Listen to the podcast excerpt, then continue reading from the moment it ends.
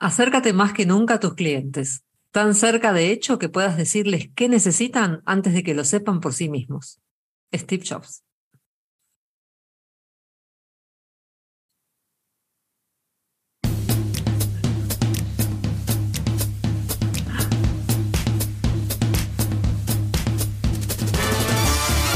Bienvenidos al centésimo trigésimo cuarto episodio de Mastermind Joomla, el podcast sobre Joomla para que lleves tu plataforma web al siguiente nivel. Soy, eh, tengo un problema con el guion acá, estoy leyendo algo que no es, así soy Carlos Cámara, soy Andrea Gentil, responsable del marketing y de otras cosillas en Exli, y, me acompaña eh, nuestro infiltrado en una work, WordCamp, Carlos Cámara. ¿Cómo estás? Buena. Improvisando Aplauso para esa improvisación máxima.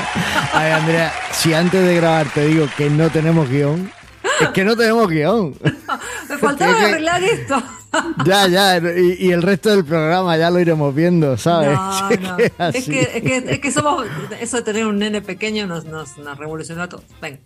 Nos está llevando de- de- por el camino de, de la improvisación y de, otra- de otras cosas. Bueno, pues bien, no, no fue una WordCamp, tengo que decir que No, me cierto, infiltré no fue, en un evento WordPress. Sí, eh, fue un evento WordPress, el WordPress Accessibility Day, en el que tuve la enorme suerte de, de participar, porque, bueno, entre yo creo que nuestro amigo Vicente Sánchez pues hizo un, un voto de, de confianza por mí, que está en la organización, y, y me ayudó a, a poder participar en esto, y la verdad es que me ha arropado durante todo el evento, era un evento online, Sí, Y bueno, ya- de ya 24 ahora- horas. Claro. Eh, ya os daremos la brasa cuando salga, eh, eh, publiquen los vídeos en YouTube, porque desde luego es sobre accesibilidad y, mm, o sea, en este caso la, la excusa era pues gente de WordPress que hablan sobre accesibilidad, pero realmente la accesibilidad es algo global y no tiene nada que ver con WordPress, así que No, claro. eh, todos podemos aprender un montón de ese evento y de hecho hubo charlas súper interesantes. Así que ya la iremos desgranando poco a poco. Ahí va. ¿Vos Así de qué, que, ¿Vos de tú? Va, después nos contás. Sí. Eh, ¿Qué tal? Pues bien, ya aquí sobreviviendo a después de Halloween y ya pues empezando con la Navidad. Así que. ¿Viste? Pero vos viste eso, qué increíble. El primero de noviembre empezaron a machacarnos con las cosas de Navidad. Es que yo no entiendo, vamos, la gente con ese tema de todo el día con Navidad, Navidad, Navidad, no puede ser, ¿sabes? Es que. Vos, vos decís eso, vos, vos me estás cargando. Hombre, es que un poquito espérate ¿eh? a- al 2 O sea, de noviembre. Por eso yo, ¿cuándo fue? El, el- fui al, super- al 31, fue. El 31 fue No. Halloween. Creo que el 2 o No. el 3 fui al supermercado, ya estaban poniendo los turrones, no me jodas. No, No, no te has fijado en mi camiseta, ¿verdad? la veo realmente con la. No la Pero veo que es ¿no? verde. no, tiene un te voy verde a acercar a la cámara para que la veas. Ay, Dios. Yo sabía. Arbolitos de Navidad. Descríbela, descríbela para nuestro oyente, que este episodio es en audio. Eh, es como verde, tiene fondo verde navideño y tiene arbolitos de Navidad, ¿no? Sí, y De calcetines de Navidad y Bueno, Merry los calcetines no te por veo. Y por supuesto la taza en la que pone All I want for Christmas is coffee. Ay, que Dios. significaría todo lo que quiero por Navidad es café.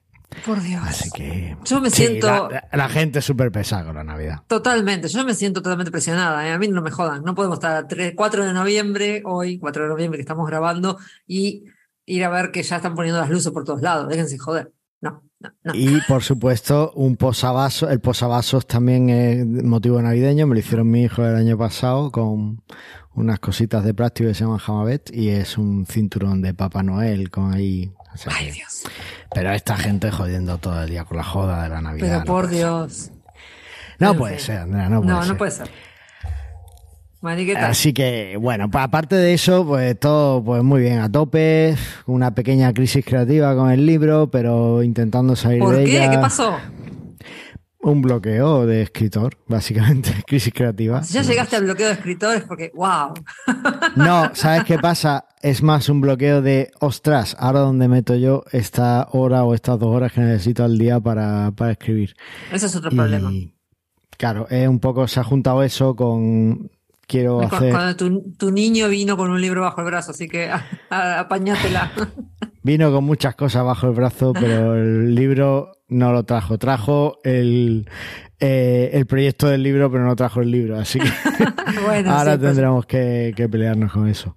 Pero bueno, eh, bien, en verdad. Eh, trabajando, voy a intentar retomar el, el pulso a esto y, y nada, también estuve el otro día hablando con Antonio y vamos a eh, resucitar o despertar de nuevo el proyecto de prestaradio.com sí. con cositas muy chulas. Así que volverá al podcast. Eh, tenemos en el grupo de Telegram que tenemos de Presta Radio, hemos comentado que volveremos cuando pueda eh, grabar con una taza humeante de café de Navidad que, que, nos da nuestro amigo, uno de nuestros oyentes, bueno, no nos lo da, se lo compramos, que tiene una tienda de café, cafetearte.es, es fantástica, te la recomiendo a todo el mundo para, para probar café, que es buen café, ¿sabes? No lo que te dan ahí en el bar de la universidad. Y, y bueno, pues, pues nada, cuando tengamos ese café, ese café ya y lo podamos disfrutar, entonces empezaremos, retomaremos. Yo creo que en diciembre tendremos el primer capítulo, el primer episodio, así que de la vuelta.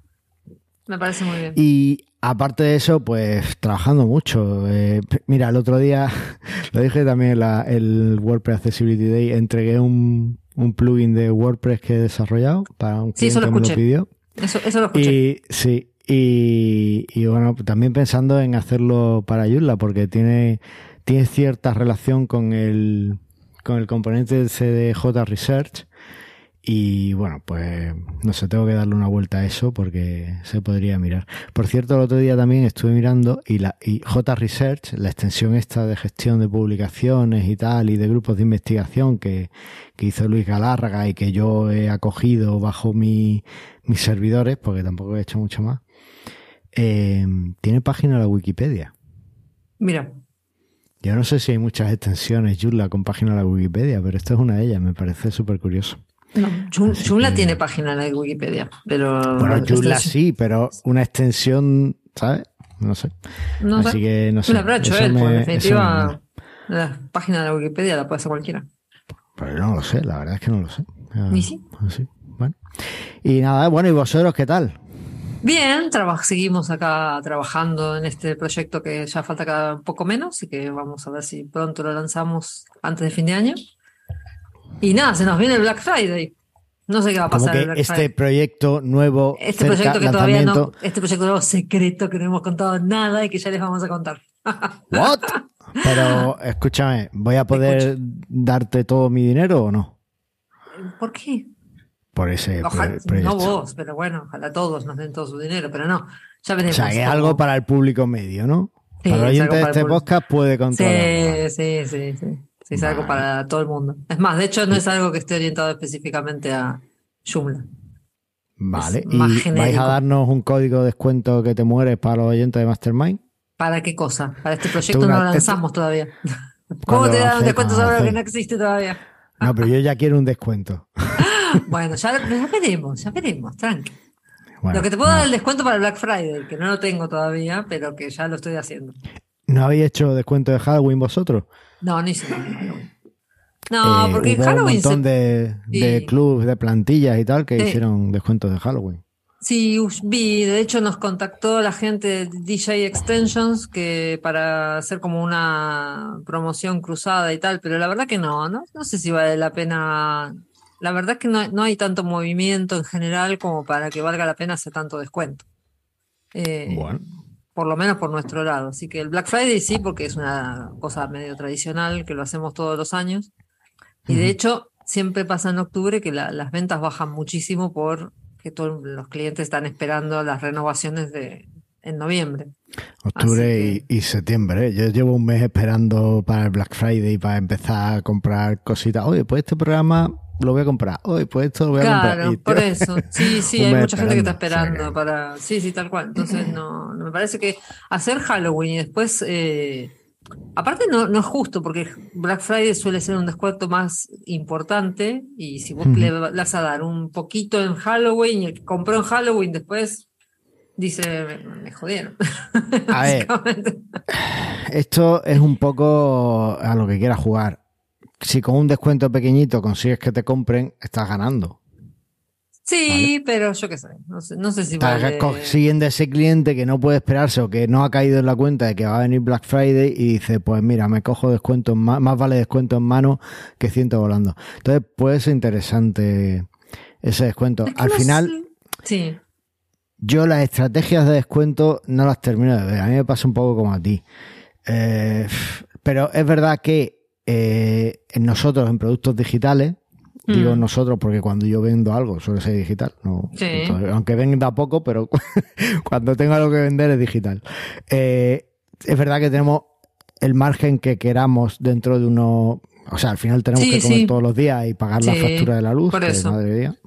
Pero, pero sí tenemos cierto margen. Es decir, si vendemos un producto a un euro, pues no le estamos perdiendo dinero técnicamente. Simplemente, pues ya veremos cómo conseguimos el resto, ¿no? Pero, pero a lo mejor si, si por ejemplo, ponemos el precio a, a un euro y vendemos 100.000 porque esa bajada de precio anima a 100.000 a vender, pues a lo mejor estamos ganando. Entonces, digamos que en productos digitales Sí. tenemos como ese margen. Sí, todo depende del producto, pero igual este, a mí me parece que estar todo el tiempo de descuento en cualquier tipo de, de producto al y final, podemos aprovechar mucho mejor sí, ¿qué? Pero no, pero al final, ¿cuál es el precio? En realidad, si siempre lo estás descontando, es que en realidad estás pasado de precio siempre. Claro, ese, O sea, ese es, es el es tema. como, o sea, tu cliente, yo como cliente me, me pongo en la parte de parte del cliente y digo, pero si esta gente, si todos los meses tienen un descuento, el precio real entonces es el precio descontado. Me están Claro. jodiendo cuando lo tienen al precio normal. Eso, En medio- eso es totalmente, eso es totalmente cierto. Y hay un montón de, de extensiones o de productos que tú los miras, te fijas y dices, ¿what? Eh, Yo, yo no vuelvo a comprar un Amazon Echo si no es un Prime Day en la vida. Porque Bueno, por eso. eh, en, el Amazon Echo, por ejemplo, por, por, por poner un producto ¿no? que baja muchísimo, el Fire Stick. El Fire Stick 4K de Amazon, Sí. eh, es que es uno de los productos esos que le suelo seguir la pista, yo qué sé, ¿por qué? Porque tengo ya dos, no necesito más, pero bueno, miro. Eh, es un producto que te vale a lo mejor, está en 60 euros, eh, me lo estoy inventando, ¿eh? A lo mejor Sí. está en 60 euros, pero cuando entra un Prime Day te lo bajan a la mitad. Y bueno, por eso, entonces está bien, ponerle que es un día que está ese precio, ok. Pero entonces, si lo tenés medio año rebajado, ¿cuál es el precio real? Claro, el- pero ahí es donde está el tema. Entonces, el precio, mm, si siempre sacas descuento, el cliente al final se acostumbra de que También. le veo como un valor bajo a tu, pre- a tu producto. Pero en productos digitales es cierto que sí podemos jugar mucho con esos descuentos como empujar. O sea, la idea del descuento Sí, no es que el cliente tenga un precio más bajo. La idea del descuento es que el cliente se sienta empujado a comprar. No, sí, obvio, y también, y aparte eso que vos decís de que los clientes a veces son raros, porque va, esta época siempre vienen, me caen un par que me preguntan, aumentaron los precios, ¿cómo puede ser? Yo lo compré el año pasado y lo pagué mucho más barato, y yo miro y lo compraron con el descuento del Black Friday. O sea, la gente ni se acuerda cuando Claro. compró las cosas No, o no, por no. cómo las pagó. Ya. Sí, sí, sí. No, O eso, sea, que en eso realidad es todo muy Aparte, relativo. si, si es un producto de suscripción como es el vuestro, que el vuestro es una suscripción, si la compra con descuento, el año siguiente no va a querer renovar sin descuento. No, claro. Con lo cual, ¿qué pero- haces? ¿Le mantienes el descuento? Pues ya has, mantenido el cliente a un precio muy bajo, no sé. Y No, lo no que sé, tiene no que hacer tampoco. A ver, nosotros como muchos eh, proveedores de extensiones tenemos eh, descuento para clientes al renovar, descuento de fidelidad, digamos. O sea, Ujú. Cuando vos compras la primera vez, después a la, en la renovación tenés descuento. El Black Friday suele ser un descuento más grande porque es como una vez al año, que es como tirar la casa por la ventana, digamos. Pero si no siempre, los que son clientes y siempre tienen descuento de, de esto de fidelidad. Pero no Vale. sé, no sé, todo, es todo muy relativo y también supongo que depende mucho del mercado y del producto y de muchas cosas. Ya. Adivinen de qué vamos a hablar hoy. Eh, no lo sé, pues no hemos hecho el resumen. ¿Quieres hacer El- resumen? Eh, ah, porque el resumen es algo que haces vos. En realidad ya, mira, del resumen ya hablamos de tu semana, ya hablamos de mis cosas. Nos falta la actualidad Joomla y del tema de que vamos a hablar hoy. Pero puedo hacer el resumen y así lo metemos después como promo en Instagram o algo. Bueno, es que no me- a mí no me gusta el resumen realmente. Bueno, Hacelo vos. está. Habéis perdido una... ¿Pero lo hago o no? Dale, sí. Venga, bravo. Y hoy en Mastermind Yula vamos a hablar de eh, cómo me he infiltrado en un WordPress Accessibility Day. También veremos si los descuentos son buenos o no para nuestros productos digitales e intentaremos extraerle a Andrea la información del nuevo proyecto secreto en el que están trabajando. También hablaremos de eh, cómo de malo es usar Google Fonts en nuestros sitios web y eh, descubriremos la actualidad que ha habido en estos últimos meses en Joomla con una demostración del uso de API Web Services, cómo eh, se animan a crear otras competiciones de sitios creados con Joomla y por supuesto hablaremos por encima de Joomla 424. Finalmente y para ponerle la guinda a este pastel, veremos cómo se puede hacer una tienda online en Joomla. Todo esto y mucho más solo aquí en Mastermind Joomla, tu podcast sobre Joomla favorito. Ahí va. Único, ¿eh? Ahí va. Único. Bueno, pues esto le pongo yo después audio en la grabación y queda de lujo. Ya verás, la edición. La queda, buah. Bueno, pues. Entonces, eh, ¿con qué seguimos? Pues tú sabrás, lo que tú quieras. Ya hablamos de la semana y me tenés que poner la musiquita del SEO. Andrea, el SEO, Andrea. Ahí va. Ahí va. Ahí va. Eh, nada, el. Claro, la musiquita, faltaba la musiquita.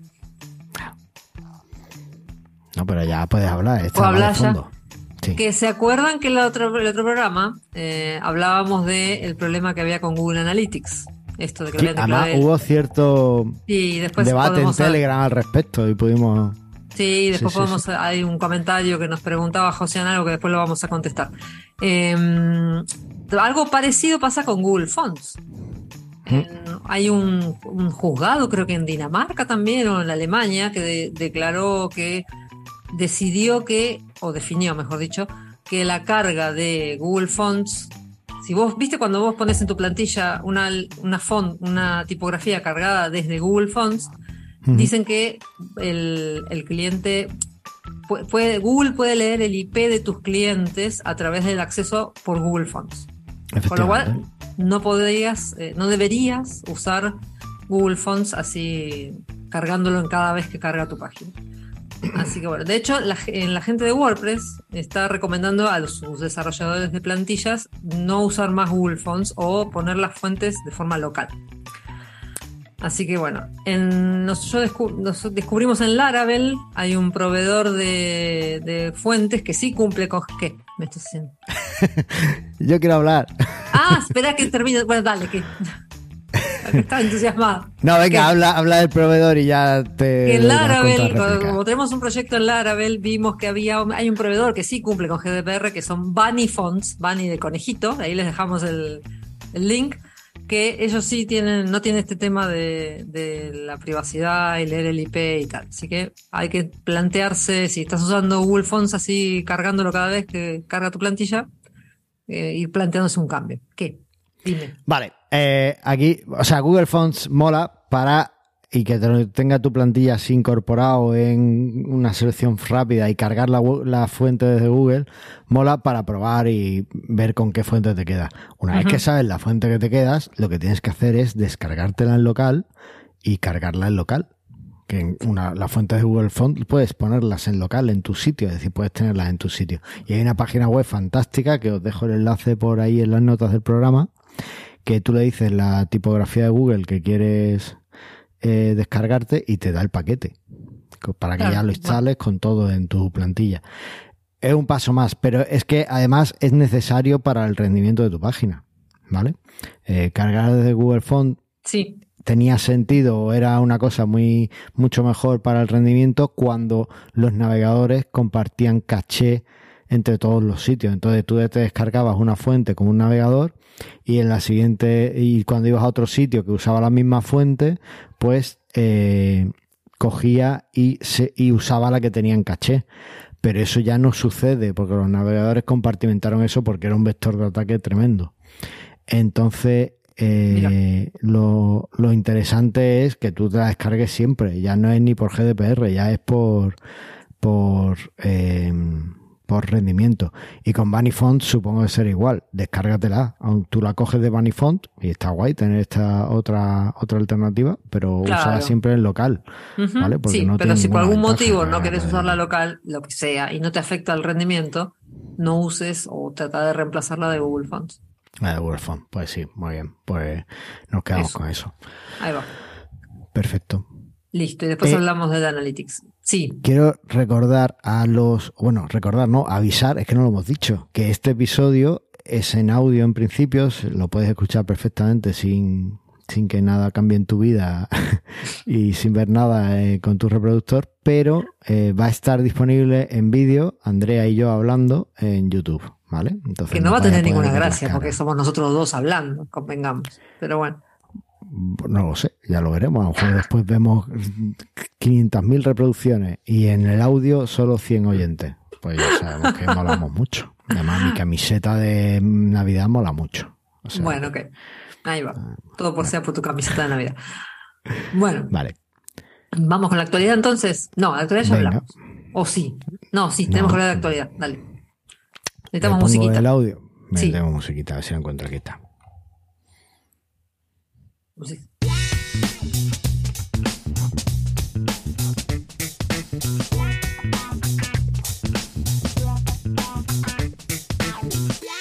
yeah.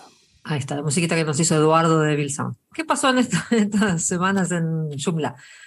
En octubre, a fines de octubre, salió la versión 424. Le dejamos ahí el link de, del sitio de Mejor con Joomla, lo que están con las cosas que trae esta, que creo que es una versión de seguridad. Sí, lo más importante es que corrige, tiene un par de correcciones de seguridad menor, bajo mi punto de vista, pero bueno, que siempre está bien tenerla. Sí, pues, a mi modo de ver, hicieron mucho escándalo por poca cosa, ¿eh? Sí, es poca cosa, pero es una corrección de seguridad, ¿sabes? O sea, sí, bueno, pero no, es que todo el mundo tiene el sitio en modo de depuración todo el tiempo. Te sorprenderías. Yo he visto naves arder más allá de Orión. bueno, ok. Ok. Igual, eh, fue medio raro. O sea, arrancamos ese día a la mañana diciendo, hoy a las 4 de la tarde lanzamos versiones de seguridad, estén todos atentos. A las 4 y media no habían lanzado nada. Hola. Ya, sí, sí, eh, así. O sea, si avisas. Bueno, eh, también, bueno, es que tengo que decir que una de las cosas que he tenido también en ese bloqueo creativo es que no he subido apenas noticias de actualidad, pero han pasado muchas cosas. Tengo algunas por ahí apuntadas, pero también es que me estoy quitando de Twitter y eso me quita fuente de noticias. ¿Por qué te estás quitando de Twitter? No está relacionado con la compra de Twitter ah, de Elon Musk, pero bueno, por, cambiar un poco, controlar un poco mejor de dónde me vienen los... Básicamente no estaba terminando de ver cosas interesantes en Twitter y tengo un lector de RSS fantástico. Así que eso es lo que tiro. Bueno, eh, también eh, os dejamos por ahí, por si no lo habéis visto, eh, una demostración que hizo, que hizo Alex, Alexander oh, Elise. Elise. sobre la API de Web Services, el chaval está a tope con, eso y, y, la verdad es que está haciendo un montón de demostraciones y un montón de contenido muy interesante. Hace, hace en inglés, pero también hace cositas en francés. Con lo cual, si os esforzáis un poco, no controláis el francés, pero os esforzáis un poco, pues seguro que sacáis mucho partido. Y también me llamó la atención eh, la competición de sitios creados con Template Monster que ha hecho desde Template Monster. Mira, eso no lo vi. Un poco eh, imitando la competición que hizo Crystal en la magazine, a la que no llegamos, ya os anuncio que no, no, presentamos nada, pero que Brian Tima creó un sitio fantástico solo con Joomla eh, bueno, pues eso, eh, los, de, los amigos de Template Monster han hecho algo parecido, no sé cómo les habrá salido, pero solo tiene que ser plantillas que te hayas descargado de Template Monster. Y sí. ¿vale? Es la gracia, claro. Es la gracia. Igual supongo que en el próximo número de la magazine veremos cómo resultó este challenge que planteó Crystal, a ver si alguien le ganó a Brian Timon o no. Hombre, pues yo, yo, creo que puede ser algo muy chulo eh, si lo van fomentando y demás. Lo que pasa es que tiene que haber algo de participación, claro. Pero sí, pues vamos a ver qué sucede. A ver, a ver qué tal. Y ya no tengo más noticias por aquí apuntadas al respecto. no, yo tampoco. cosas más, pero bueno, pues ya está. seguimos. Entonces, vamos al tema del día. Vamos allá.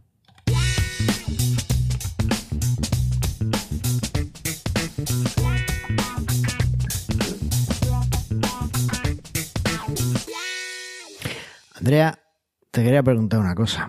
Ajá. Es que lo tenía que haber preguntado antes, pero bueno, se me ha olvidado. ¿Qué? ¿Tú conoces al mono Juan? ¿Eh? Al mono Juan. No. No, ¿Cómo que no? no. Andrea, No, creo que no. es ¿Quién un es? héroe ¿De argentino. dónde? No me jodas. Argentino. No sé de qué me estás hablando. Juan. ¿Quién es, Es- el mono Juan? Un hito de la industria aeroespacial argentina. ¿De qué me estás hablando? En 1969, cuando todo el mundo miraba la Luna, Ajá. Argentina lanzó en órbita a eh, un mono, al mono Juan, y dio una vuelta, bueno, no sé cómo de alto llegó, y, después lo bajaron y fue un héroe en Argentina. Todo el mundo ¿De dónde sacaste esas noticias? Realmente si le estás sacando de Twitter. No, no, me llegó, me llegó, me llegó y lo he buscado y tiene página en la Wikipedia y todo. Mira, no tengo Pensaba idea que de lo qué ibas a hablando. conocer. No. Eh, después ya, cuando se jubiló, pasó sus días en un zoo de Córdoba. No, ¿a que no es como, no terminó como laica, pobre? No, no, no Laika no terminó. Laika se quedó flotando. Él no, él bajó y terminó sus días en, en un zoo de Argentina. así Mira, que- no tengo idea de lo que estás hablando.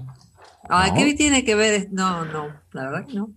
La, la Vamos a primera tener que hacer tengo. Mastermind Argentina y. Para que yo me entere de lo que pasó en mi país. tú, para que tú, claro, ¿no? Y que recuerdes cosas porque se te olvida todo. O sea, No, y para que desmienta cosas. estoy verdad- viendo que me está, ya mismo me cambias el mate por el carajillo de bailéis. No, ¿por qué? Ya mismo. Pues hombre, No. es, que, no, es que de verdad, ¿eh? No, no, no, no. Seguro que el Minion se acuerda de del mono Juan. Después le pregunto. Después le preguntan eso. Ah, Pues muy bien. Eh, bueno, ese ¿Qué no tiene que ver con el tema del día? Nada, Ah, bueno, nada. Pero Eso bueno, para que se den cuenta lo, lo inconexos que estamos. Venga. ¿Sabes qué eh, Yo estaba, cuando estábamos hablando de los descuentos, de no sé qué, digo, joder, qué, qué programa más redondo, hablamos de descuentos, después vamos a hablar de tiendas online, va a quedar un programa muy chulo, pero claro, todo se rompe. Todo se rompe cuando te acordás del mono Juan. Bueno, entonces, ¿de qué vamos a No, hablar hoy? no hay plan que resista al enemigo. Totalmente. Ni al amigo. Eh, vamos a hablar de tiendas online, algo de lo que, bueno, además he dado la noticia de que vuelve Presta Radio, es que era un programa súper redondo. Y, ¿Viste? Después te quejas de que no hay guion. Mira qué bien que está saliendo. Bueno, eh, vamos a hablar de algo que, que muchos oyentes nos han pedido varias veces y eso de tiendas online en Joomla. Pero claro, ¿Se puede? las tiendas online se puede, se puede y tenemos un eh, webinar fantástico que hicimos el año pasado o el anterior que hizo dio Pilar Sí, de sobre Pilar Dávila de Davelia JStore. de JStore Ujú. eh, y bueno, pues lo vamos a dejar enlazado para aquel que quiera verlo. JStore es justo de esas extensiones que creo que no están para Joomla 4. No, es lo que te iba a decir, porque el otro día vi que había gente en Facebook preguntando por un reemplazo porque no terminan de sacar la No versión para terminan de sacar 4. la versión No, de no sé qué 4. pasa con eso. Y bueno, pero eh, aunque no esté JStore en Joomla 4, se pueden hacer tiendas online con, con Joomla 4 y hay extensiones muy chulas. Pero claro, las tiendas online son, son un tema importante. Las Entonces, tiendas online son un tema complicado. Todo sí. depende. Todo depende de muchas cosas. todo depende de muchas cosas y cada tienda online yo mm, tengo como mm, cuatro o cinco clientes de tienda online de PrestaShop y te puedo decir que ninguna de ellas se parece. No, no, porque aparte depende, depende del producto, depende Te a dónde piden una tienda nueva, claro. no tiene nada que ver una con otra, uno le gusta una cosa, otro quiere otra, otro su estrategia va por ahí. Las tiendas online son eh, el caos. No, no, no puedes venderlas en, como producto ya en mano porque no, porque el cliente no va a querer eso. El cliente al final siempre quiere otra cosa y demás. Pero bueno, eh, en Joomla tenemos varias opciones para hacerlo y, y vamos a verlo. Una Sí, cosa ya- que sí quiero por establecer aquí un poco de cátedra, eh, no hay que confundir e-commerce con tienda online. No, por eso te iba a decir, una cosa es, nos- una cosa es vender cosas digitales y otra cosa es vender cosas físicas. No. Ah, O sea, sí y no. Pero tú puedes vender productos o puedes hacer que la gente te pague. O sea, el que la gente te pague online ya es e-commerce. ¿Vale? Sí. Pero puede ser vender entradas a un evento. Sí, Para eso claro. necesitas Sí, una sí. tienda online. Pues no, no quieres una lista de productos, no. Tú quieres que la gente pinche y le dé al botón de pagar y ya está. O por ejemplo, Sí, o cuando o extensiones, por ejemplo, cuando vendes productos digitales con que tenga acceso a un link de descarga, ya está, no hace falta darle mucha vuelta. Que te pague y que ejemplo. tenga un link de descarga. por ejemplo, ¿sabes? Digamos que ahí hay como, eh, o cuando ven- vendes membresía, pues eso es un poco diferente a, a una tienda online, ¿vale? Entonces, aquí vamos a hablar, o lo que vamos a comentar hoy va a ser sobre tiendas online. De estas que tienes productos, tienes un listado y te muestra un carrito y demás, ¿vale? Claro. Eh, la, la primera pregunta sería, ¿se puede hacer una tienda online en Joomla? Sí. ¿Cómo? Andrea. Vale. Pues la respuesta es obviamente sí. Entras en el directorio de extensiones y ahí hay una categoría eh, de shopping cart y de comercio online. Realmente cuando queremos una tienda de productos, lo que necesitamos es una extensión de shopping cart, de carrito de la compra, ¿vale? Porque lo que necesitamos es que la gente cuando pinche en, en el producto se suba a un carrito. Aunque después queramos una funcionalidad de compra rápida, pero la tienda online por lo general es la, como la, la función estrella es tener un carrito de la compra donde la gente va metiendo cosas. ¿vale? Claro.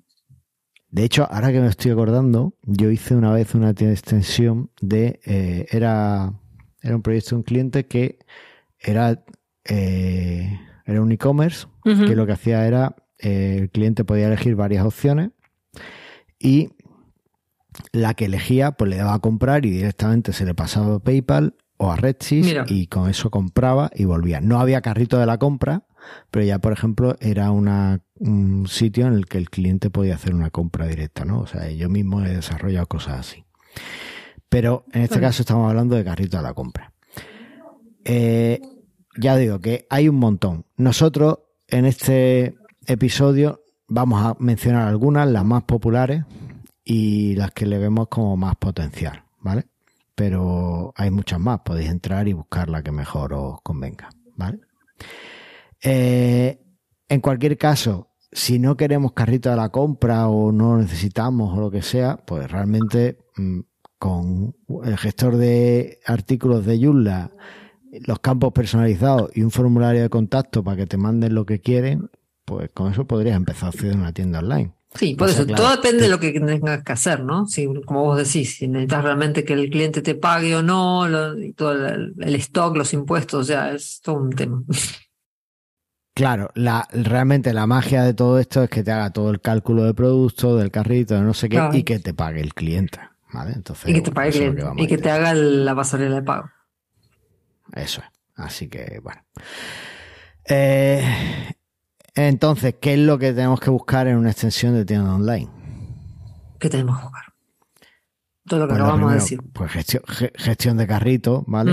Para poder tener todos los impuestos y todo eso. Pero después hay otros temas que son también interesantes. Por un lado, a mí me parece básico el que te permita importar el catálogo. Porque hay clientes que a lo mejor tienen cinco productos, pero por lo general, yo mis clientes suelen tener más de 2.000 productos. Claro, en un Excel. en un Excel, en un CSV, como sea. Entonces, es interesante que se pueda subir al menos la primera importación que hagas de la tienda, si es que es un proyecto que vas a, a, a empezar tú, que la puedas hacer por un CSV o por un Excel y subir ahí del tirón todo lo que, todo lo que puedas. Eh, si no lo permite, es verdad que eh, en Joomla tenemos exporta- eh, extensiones de importación muy potentes, como eh, la de Roland, RAW CSV creo que se llama, Sí, que te permite importar incluso a, a extensiones de e-commerce, ¿vale? Con lo cual, eh, ahí un paso. Podría, eso es algo que podríamos salvar, ¿vale? Pero desde luego lo que sí necesitamos que tenga nuestra extensión es gestión de stock. Claro, fundamental. Porque en productos, digi- productos digitales puedes vender los que quieras, pero productos físicos tienes el que ¿vale? Entonces queda muy mal que le aceptes la compra a un cliente, te pague y después tengas que devolverle el dinero. Sobre todo porque el cliente además le generas una insatisfacción enorme. Y aquí, en una de las claves de, una buena venta online es que el cliente esté muy contento, ¿vale? Esté súper feliz a pesar de haberte dado su dinero, ¿vale? Entonces, bueno. Eh, también es importante poder tener una gestión de transportista. ¿Por qué? ¿Tienes que entregar el producto? Eh, claro, eh, la gente puede preferir ir a tu tienda por ellos si viven en el sitio donde tengas tu negocio físico, pero eh, hay muchos que no, y la idea es que puedas vender a toda España o incluso fuera de, España, ¿no? Entonces, por la gestión, permitir varios transportistas, también además se da el caso de que en Ceuta y Canarias, pues, es un tema aparte, pues hay otro tipo de impuestos. O Baleares, la empresa de transporte te puede cobrar otro, otras tarifas. Entonces, tú quieres que haya diferentes formas de transporte con sus diferentes precios. Sí, sí. Por supuesto, integración con la pasarela de pago que vayas a usar. Fundamental. No. Claro. Eh, online, o lo que vamos a encontrar casi seguro con todas las extensiones es integración con PayPal y con Stripe. ¿Vale? Sí. Pero claro. Pero muchos clientes pagan con tarjeta, claro.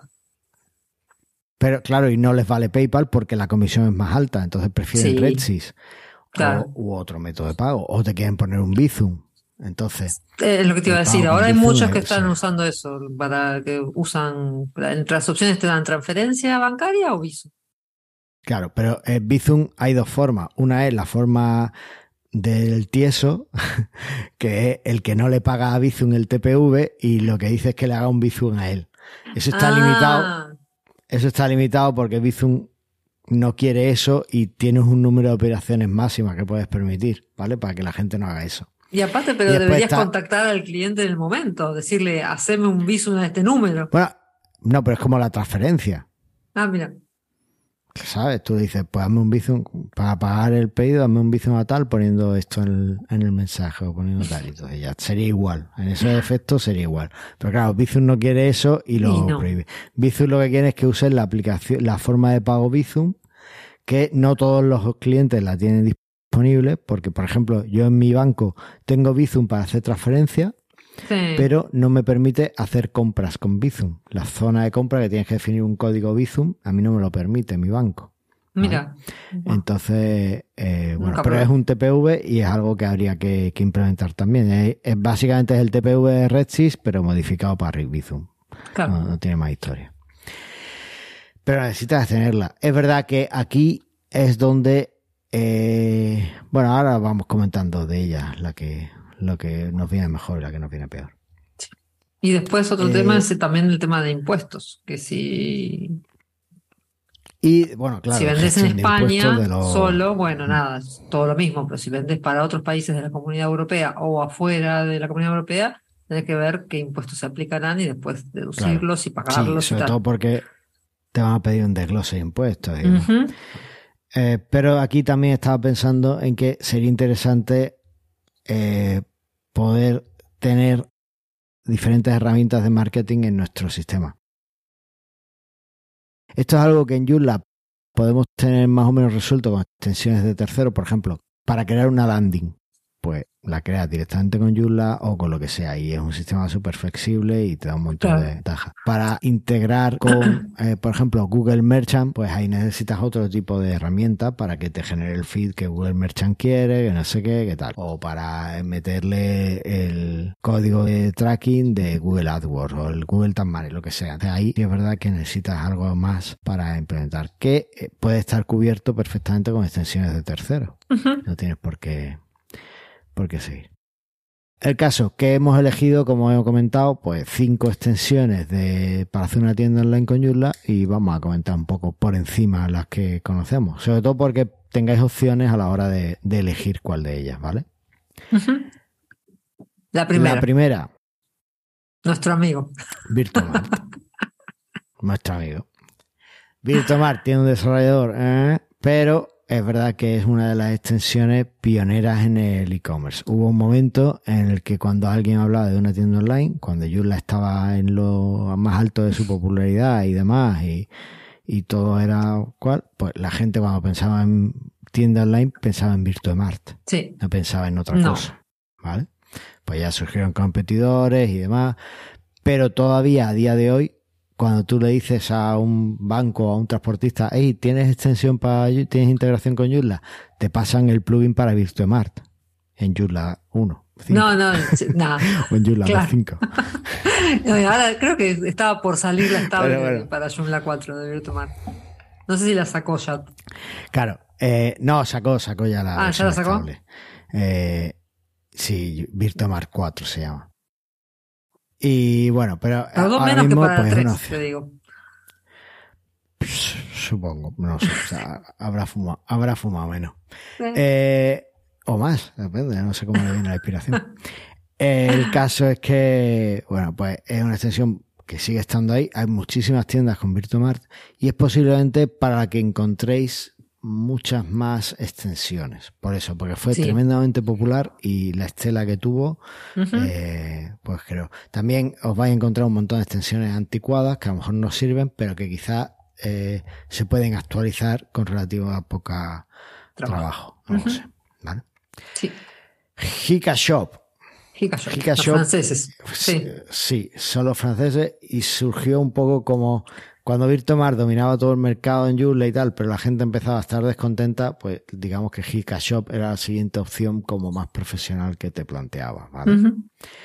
Y está muy bien, tiene una, una versión gratuita. Bueno, Virtomar es gratuito, lo único que pagas después son las eh, extensiones de que necesites, ¿no? Pues a lo mejor el plugin de TPV, pues lo tienes que pagar. Pues ya está. Eh, Hika Shop pues es, tiene una versión eh, más o menos gratis. Y después tienes una versión de pago que te incluye más cosas. Pero creo que no tienes la opción de comprar cosas aparte, sino que directamente, según la versión de Hikashop que compres, pues tienes unas cosas u otras. Incluso Hikashop tiene una versión de que permite hacer marketplaces. ¿Vale? Ah, mira qué bueno. Yo voy a hacer el próximo Amazon, pues lo haces con Hikashop. ¿Vale? Es una opción que tenemos ahí. Después, eh, uno que me gusta comentar porque son extensiones que se han mantenido durante muchos años, son gratuitas y eh, funcionan. A mí no, no soy especialmente fan, pero funcionan y bueno, puedes solucionarte la vida. Y son las extensiones de Foca, en este caso FocaCart. ¿Vale? Tiene muchas extensiones. En general creo que andan bastante bien tiene muchísimas extensiones y lo que es lo que es increíble es que eh, no, no cobra por ellas. Son todas gratuitas, si no recuerdo mal, no hay ninguna de pago. Y además no, no, no cobra por soporte. Tiene un foro donde pues, él responde preguntas, el desarrollador, Jam Pavelka. Jan Pavelka, sí. Bueno, y monetizará está implementando. No lo sé. Como el, Nosotros como en algún momento le hemos contactado Hmm. En algún momento lo hemos contactado para. Pues creo que lo contactamos en, en JVents porque estábamos pensando por algo que usábamos de foca y le ofrecimos un. Bueno, un presupuesto y tal y, y lo que. Y nos dijo que no, que no era. Él no se ganaba la vida así. Así que no sé, no sé ¿Cómo si se ha cambiado eso o si hacía. No. Queremos saber. Le preguntamos por Twitter. Pero en, en esa ventaja tenemos que eh, las extensiones son gratuitas. Así que bueno, pues las podéis usar. Eh, FocaCart además tiene un montón de extensiones alrededor que se han desarrollado para FocaCart. Por ejemplo, FocaMail de envío de newsletters se desarrolló para FocaCart. Y bueno, tiene algún módulo de tal. Es verdad que en FocaCard lo que te vas a encontrar es que tienes un montón de eh, extensiones para, para conseguir lo que a lo mejor en Virtuemar o en Gkashop tienes instalando una extensión o un paquete. En FocaCard tienes que entretenerte en ir instalando las cositas que quieres. ¿no? El módulo de Shopping Cart pues es diferente. Tiene, el, FocaCard es como la extensión componente de, de la, carta del carrito de compra, pero después si quieres tener un modulito con el carrito, pues tienes que instalarte el, módulo de, carrito. Pero bueno. Es que no todo el mundo quiere, está bien, lo tiene todo compartimentado, digamos, no todo el mundo quiere el carrito, andas a ver. como vos decís, cada implementación de tienda es distinta, entonces. Eso es. Eh, Focacar además tiene un montón de documentación, o tiene documentación, que el autor ahí escribe y va poniendo con la documentación de Foca, así que bueno, pues una opción interesante para darle una vuelta. Después la siguiente, eh, Commerce Lab. No puedo dejar de mencionarlo, pero estos son nuevos. Estos eh, es verdad que son quizás los menos, eh, los más restrictivos de los otros, porque estos no son gratuitos, tienes que pagar una suscripción. Eh, pero además mm, solo funciona si tienes Joomla 4 y UTheme. ¿Vale? Commerce Lab funciona sobre UTheme, no hay otro. Entonces. Mira qué finos que son. digamos que si eres de los pijitos que usa UTheme, pues puedes optar por Commerce Lab. Mm. Eh, si no tienes UTheme, es verdad que ahora también están sacando plantillas ellos con el framework de UTheme, con lo cual creo que podrías usarlo. Es que no lo sé si ellos distribuyen el framework de UTheme, ahora que lo digo. No lo sé. Pero bueno, pues podéis mirarlo con ellos si, si en el caso que lo necesitéis y tal. Y si no, pues tenéis que pasar por, la, por el aro de UTheme para, para poder tener eh, Commerce Lab. Lo bueno, pues que tiene una experiencia muy interesante, muy... Eh, a mí me parece que, está muy bien. Y que aparte se, se ha quedado mi vídeo quieto, ¿verdad? Sí, dice sí. Vale. Ahí va. Cambiado de cámara, a ver si puedo poner la otra otra vez. Ahora sí. Ahí sí. Eso es que estoy usando la cámara del móvil y se lía. Vale. Esto me pasó, el WordPress Accessibility Day me pasó y no fui hábil para cambiar de cámara. Bueno, es que era otro programa, por eso no pude cambiar de cámara. Pero Mira. Sí. Eh, que no, que aparte los de Commerce Lab son como, digamos, nativos para Joomla 4, digamos. O sea, están hechos directamente para Joomla 4, con lo cual van a andar bien.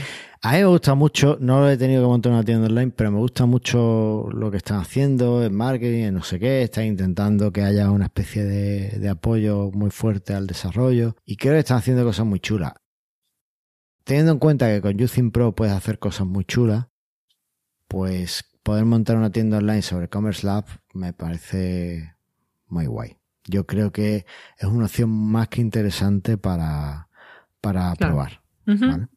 Y eh, voy a mencionar la última, de la que menos sé, y es TF Shop. Y TF Shop es de TechFry, que es una página que está sacando un montón de extensiones para Joomla 4, porque dice que Joomla 3 ya está obsoleto y que no quiere. No va a hacer retrocompatible nada. De hecho, en el momento en que salió Joomla 4, las extensiones que tenía que eran compatibles con Joomla 3 las actualizó y ya no son compatibles con Joomla 3. ¿vale? O sea que sí, sí, fue así. Y no tienes la versión de Joomla 3 para descargarte. Es cuando alguien dice esto ahora es así. Pues eso. Bueno, está bien. Pero, son eh, opciones. Lo, lo, que me gusta es que las extensiones que yo he visto de, de TechFry, que cuando estaban en Joomla 3 y las podía probar, eh, una de ellas fue la de Newsletter y me dejó sorprendido porque o sea, tenía todo lo que, por ejemplo, AC Mailing tenía, ¿vale? Mira. Y era una extensión gratuita. Entonces, bueno, si tenías una opción pro, pero en principio podías usar la versión gratuita sin problema. Y, yo creo que la shop eh, también va a tener una buena calidad de un resultado profesional. Entonces, bueno, pues por eso la meto aquí, pero realmente no conozco lo que han estado haciendo ni lo que... No, ¿vale? Así que, bueno, pues esas son las cinco extensiones que si ahora tuviera que montar una tienda online, son las cinco extensiones que yo, que yo eh, contemplaría. Y si os digo la verdad, la que miraría 100% es Commerce Lab, sería como mi primera opción. Está bien. ¿Vale? Porque, no sé, me gusta mucho la, vibra que veo en, lo que pues Te compraron, te compraron con el marketing. Muy bien. Me compraron con el marketing.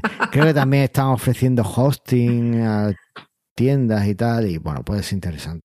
Tener un proveedor tan completo que piensa tanto en el resultado y demás. Porque cuando haces una tienda online, una de las cosas más importantes para la gente que quiere una tienda online es el diseño. ¿Vale? Y sí, pues si no es una cosa fea.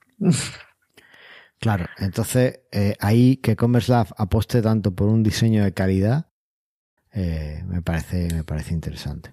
Lo único reprochable es que Using Pro no está teniendo mucho en cuenta la accesibilidad a la hora de sacar su desarrollo, ¿vale? Y es algo que, bueno, que si mejoraran estaría muy guay. Pero bueno, no se puede tener todo, supongo. No, bueno, sí. Así que. Y se ve que sus clientes tampoco se lo han pedido demasiado, digamos. Bueno. Pero bueno, todas estas son las opciones que tenemos para hacer una tienda online chula. Al menos. Tenemos más, pero estas son las que destacamos. Vale. Bueno, bien. Vale. Listo. Entonces. Venga, vamos al feedback. Who you gonna call? El feedback. Bueno, acá viene el. Leo yo este comentario que, de Joseán, que nos preguntaba, nos decía: Hola, deciros que soy geniales, gracias. Le habéis dado una vuelta al podcast que me gusta más, sobre todo la musiquilla de la sección fitness. ¿No estás haciendo pesas? Sí, pero no estoy viendo, estoy viendo series. Típico padre que Entonces puedo decir que, serie cualquier hueco que, veáis, que veáis Fringe, el cuento de la criada. Ah, no, ok. Pero no. Bueno, entonces ya volverá a la sección fitness. Una pregunta os quería decir sobre, bueno, nos quería hacer sobre la noticia del RGPD y Google Analytics. Como alternativa siempre oigo Matomo, pero gratis lo que es gratis del todo no es, ¿verdad? ¿Podéis aclarar un poco más esta parte de alternativas? Creo que hay más gente interesada en todo lo relacionado a las estadísticas web que no sean de Google. Seguir así y felicidades, Carlos, por hijo 3. Un abrazo. Bueno, por, alusiones, gracias, José, por, por las felicitaciones. Ahí está. Eh, Mató creo que es que realmente No, que la, sección de, Haciendo Pesas con estaba pensada para tener vídeos que nos hicieran pensar y dar una vuelta a algunas cosas, que fueran contenido técnico y, tal. Y no encuentro vídeos que encajen en esa sección, tanto para verlos cuando hago pesas como para tal. Eh, no sé por qué no, no llegan. No hay gente haciendo contenido así interesante. Sí veo de vez en cuando algún vídeo técnico, pero también es eso. Muchas veces pues si, si estoy hecho polvo de la cabeza, pues me pongo, y sí, me pongo a hacer pesar pues, viendo alguna serie tonta o algo. Y sí, fuera, está fuera. Pero bueno, como es la misma música del Andrea y el SEO, pues está Sí, la musiquita igual. Eh, con respecto a la pregunta de Matomo, Matomo creo que es gratis si te lo instalas en tu servidor. Sí, es gratis si te lo instalas en tu servidor, con lo cual tienes un control absoluto de los datos. La instalación de Matomo no es nada difícil, es prácticamente como la de Joomla. Y a mí me parece una opción muy, muy, muy interesante para llevar tu estadística, incluso para ofrecerle un servicio de estadística a tus clientes. Sí, hay otras alternativas. No solamente Matomo, ahí está plausible. Yo había hecho una lista que me tengo que sentar a investigar eh, plausible, PostHog, Fathom, Countly, Mixpanel y Gupra. Por ejemplo. Por ejemplo, no eh, conozco, el único que realmente yo conocía era Matomo y Plausible. Los otros no, pero los encontré buscando y los tengo que estudiar a ver qué. Así que en próximos programas podemos volver sobre el tema. Y seguramente todos tienen alguna plan gratuito o de prueba o de tal que te da algunas estadísticas básicas. Sí, o te dan algo similar a Matomo, que te lo instalas en tu servidor. Si te arreglas por tu cuenta, es gratis. Y si te lo hacen ellos, te cobran, obviamente. entonces, tendrías que ahí un poco llevar la, la actualización y tal, pero también las actualizaciones son súper. A mí no me ha dado problemas todavía. Llevo con ello varios meses y a mí Matomo me está funcionando bastante bien, me da lo que yo quiero. Y las estadísticas son mías, los datos son míos. Yo creo que es interesante darle, darle una vuelta. Mm. Eh, cuando no eres el producto, no pagas por un producto, eres el producto. Así que eso es lo de siempre. Sí, está Bueno, siguiente. Ya no había más preguntas, ¿no? Vale. No, de pues José. Eduardo, Eduardo Devil Sound nos decía: Mira que conforme, mira que conforme lo iba escuchando, pensaba, este programa quedaría mejor en formato vídeo las cosas del directo.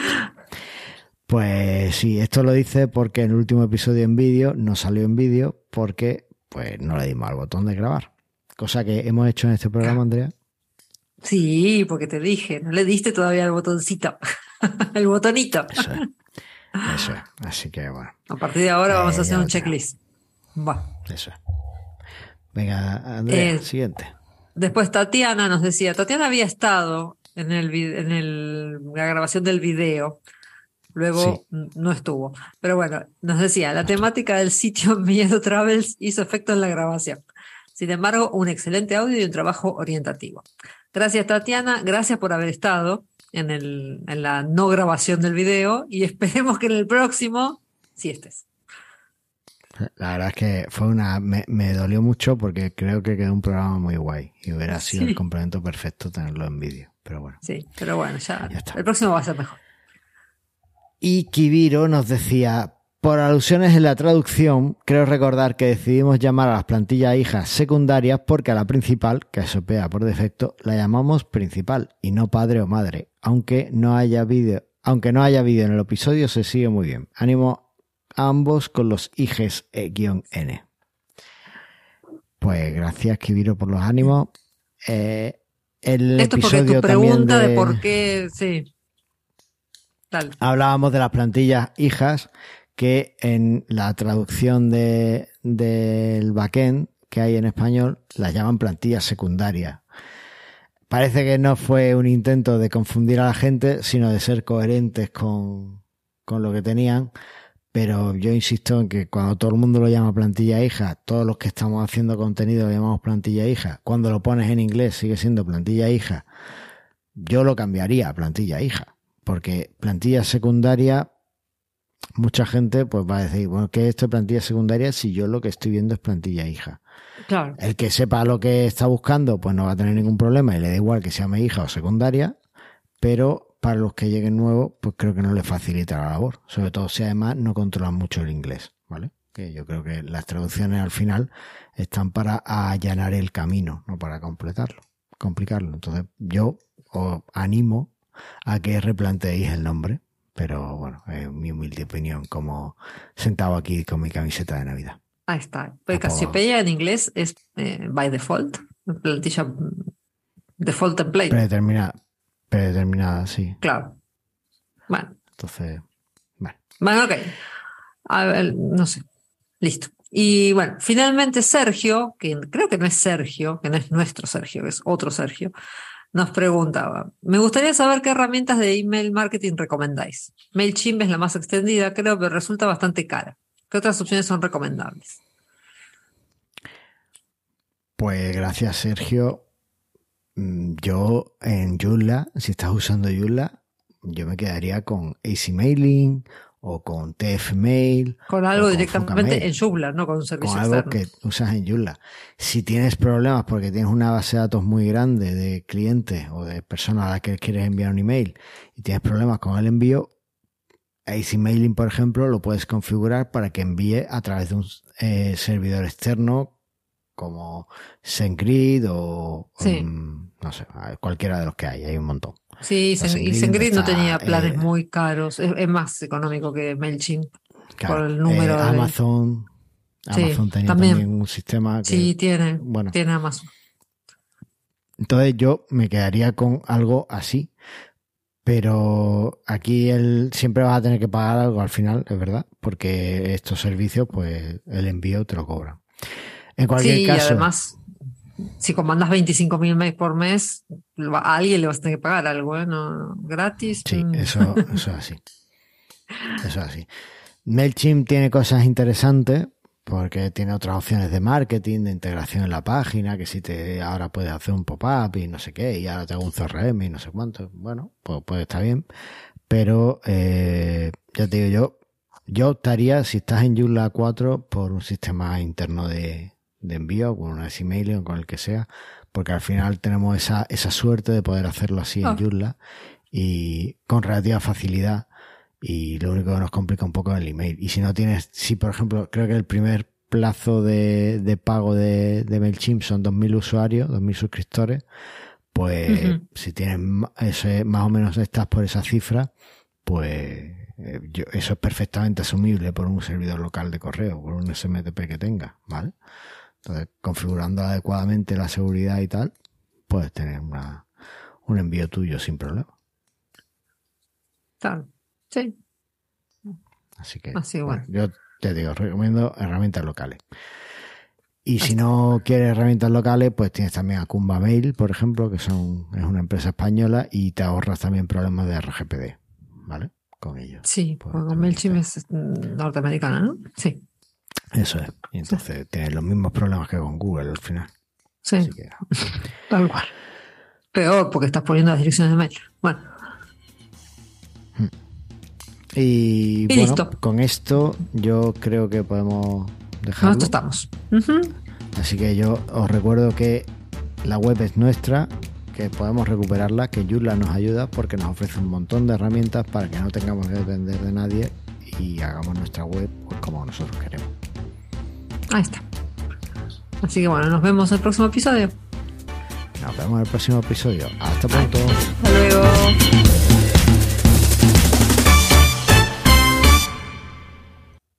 Mira, y sin. ¿Te fuiste? No, cortaste, ¿qué hiciste?